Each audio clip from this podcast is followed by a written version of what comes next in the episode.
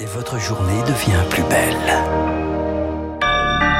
Il est 8h sur Radio Classique. Bienvenue si vous nous rejoignez. Voici le journal de Julie Droin.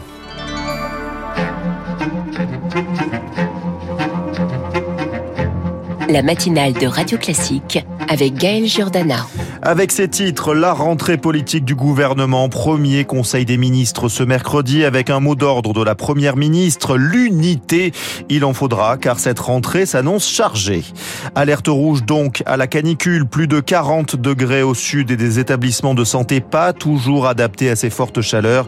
On écoutera des témoignages. Et puis 12 ans après la catastrophe nucléaire de Fukushima, le Japon va rejeter les eaux contaminées de la centrale dans l'océan.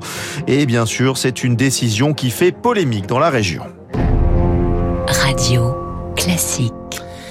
Julie Drouin, le thermomètre s'affole en France. Les ministres sont sur le pont avec un premier conseil des ministres. Ça y est, c'est la rentrée politique et il faut envoyer un signal d'unité, dit la première ministre en coulisses, car Lauriane tout le monde, cette rentrée s'annonce une nouvelle fois chargée avec de lourds dossiers prévus dès l'automne. Oui, à commencer par le projet de loi de finances pour 2024 et le budget de la sécurité sociale qui va avec. Et pas question de rejouer le ballet des 49.3 et des motions de censure. À l'automne dernier, la première ministre Elisabeth Borne avait dû enclencher pas moins de dix fois l'article 49.3 pour faire passer de force les textes budgétaires. Depuis, la situation politique ne s'est pas améliorée. Le gouvernement n'a toujours pas de majorité absolue au Parlement. Chaque voix compte, notamment celle du groupe Lyot à l'Assemblée. Le petit groupe centriste régionaliste tient dans une dizaine de jours sa rentrée parlementaire en Guadeloupe. Gérald Darmanin y participera avec l'espoir de récolter des soutiens ministre de l'Intérieur qui devra surtout convaincre la droite pour faire passer le projet de loi sur l'immigration. Maintes fois repoussé, le très sensible texte devrait enfin être inscrit à l'ordre du jour d'ici la fin de l'année. Les précisions signées Lauriane Tout le monde. Concernant les fortes chaleurs, les autorités appellent la population à la prudence. Plus de 40 degrés attendus localement en vallée du Rhône jusqu'en Aquitaine, 37 sur toute la moitié sud. Les urgences ont déjà enregistré une hausse de 15% des consultations depuis le début de la semaine. Pourtant, dans les hôpitaux les plus vétustes, difficile de se protéger de la chaleur. Au CHU de Bordeaux, la température grimpe jusqu'à 40 degrés dans le service pédiatrie et les moyens manquent pour rafraîchir les patients comme le déplore Franck Olivier, infirmier et secrétaire départemental du syndicat Sud Santé. Euh, chaque été, ben, c'est les mêmes problématiques qui reviennent. Hein. La vétusté des locaux, puis ensuite le, manque de moyens financiers tout simplement. Hein. Acheter des climatiseurs euh, mobiles, euh, ben, c'est un budget, c'est un budget que le CHU Bordeaux n'a pas. Ça peut être aussi mettre des films sur les fenêtres, ce genre de choses, mais même pour ça, il n'y a ni budget ni personnel pour le faire. Donc là, on parle même plus de, de confort en fait, on parle de bien-être des enfants. On est monté à 44 degrés dans des chambres, donc imaginez demain vous amenez votre enfant euh, il est hospitalisé déjà, c'est euh, pas facile. Hein. Imaginez ben, le, ressenti d'arriver et de voir que vous êtes dans une fournaise à 45 degrés, que, votre enfant est pris en charge dans ces conditions-là. C'est malheureux. Des propos recueillis par Rémi Fister. Après l'annulation des épreuves du triathlon dans la Seine ce week-end, l'origine de la pollution du fleuve trouvée, un clapet d'égout mal refermé serait en cause, une défaillance du système en amont du pont Alexandre III où devaient se dérouler les compétitions. Les investigations se poursuivent.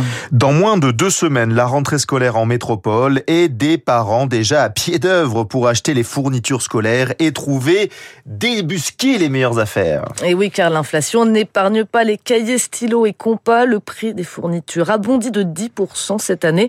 Alors en rayon, les familles s'adaptent pour ne pas faire exploser leur budget. Zoé Pallier les a suivis dans un hypermarché d'ici les Moulineaux. Jamais Edwige n'aura passé autant de temps au rayon fourniture, caddie dans une main, liste dans l'autre. Euh, il y a quand même 4 pages. Même pour cette mère de famille payée 3000 euros brut par mois, le choix du compas est plus délicat que l'an dernier. C'était soit celui-ci, soit celui-ci. Ok, ben tu prends le moins cher.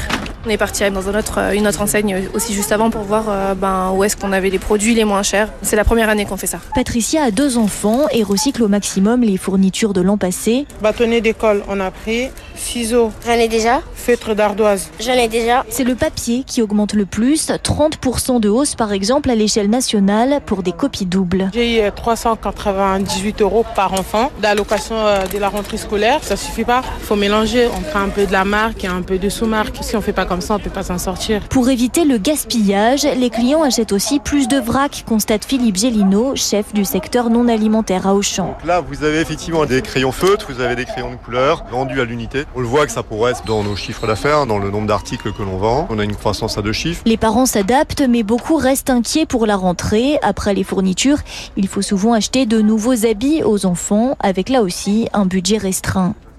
Un reportage signé Zoé Pallier.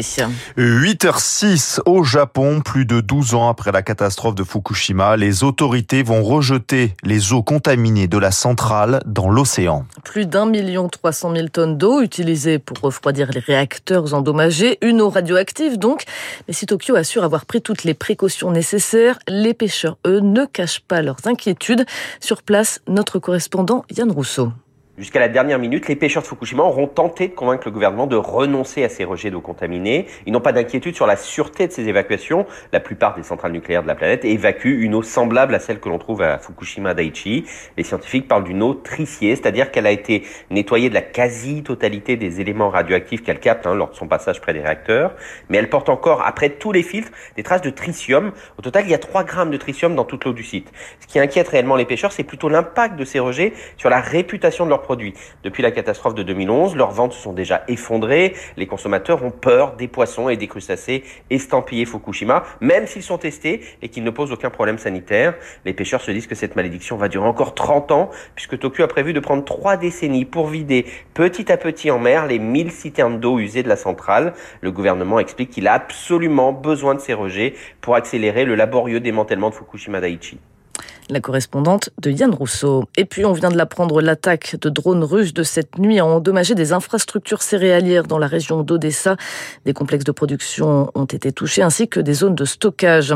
De son côté, Moscou dit subir pour le sixième jour consécutif des attaques sur Moscou et sa région, des attaques de drones. Là aussi, le trafic aérien a dû être momentanément interrompu dans la zone. Quelques jours après le crash de la sonde russe sur la Lune, c'est au tour de l'Inde de tenter aujourd'hui sa chance. Oui, l'Inde tente un nouvel alunissage. Il est prévu donc pour aujourd'hui. En cas de succès, ce serait un événement historique qui hisserait l'Inde en tant que puissance spatiale, car le pays est l'un des premiers à viser le pôle sud de la Lune.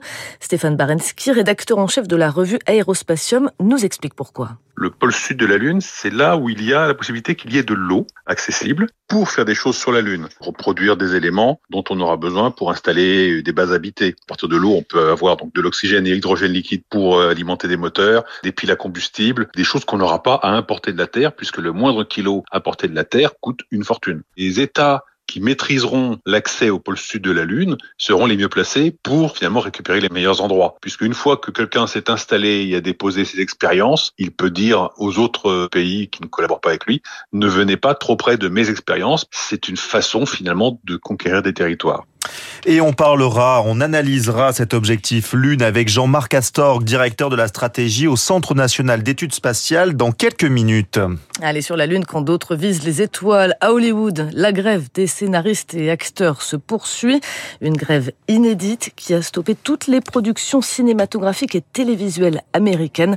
Des centaines de professionnels de l'industrie ont manifesté hier à New York devant le siège des géants Amazon et HBO pour exiger de meilleures conditions de travail et la sécurité de l'emploi. Merci beaucoup euh, Julie Drouin. Dans un instant, l'édito politique de Dina Cohen pour le Figaro.